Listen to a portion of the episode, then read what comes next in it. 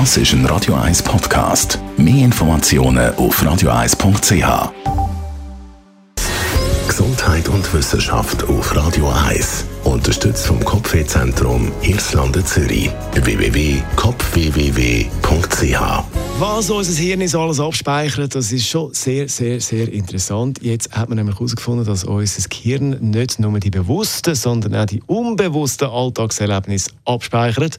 Und das Faszinierende ist, dass die unbewussten Erlebnisse im Unterschied zu den bewussten vom Hirn nicht mehr gelöscht werden. Also, dass die für immer auf unserer persönlichen Festplatte irgendwo abgespeichert sind und bleiben oder einmal sehr lange Zeit.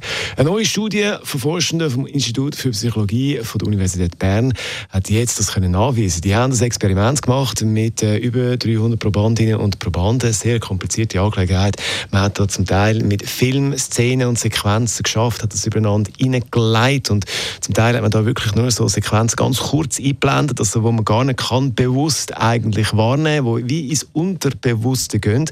Aber eben, da hat man gesehen, viele, Mehrzahl von diesen Probandinnen und Probanden, haben das im Unterbewusstsein aufgenommen und das Ganze ist abgespeichert worden.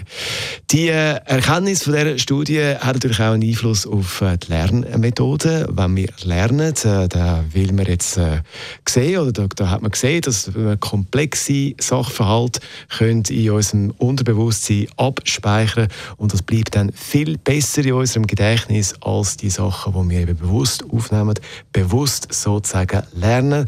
lernen und das kann natürlich bei der Lernmethode helfen, wenn man da bisschen das Ganze abändert. Aber ich schlage trotzdem vor, dass wir jetzt ganz bewusst den Song hier aufnehmen, der jetzt kommt, UB40 bei Radio 1.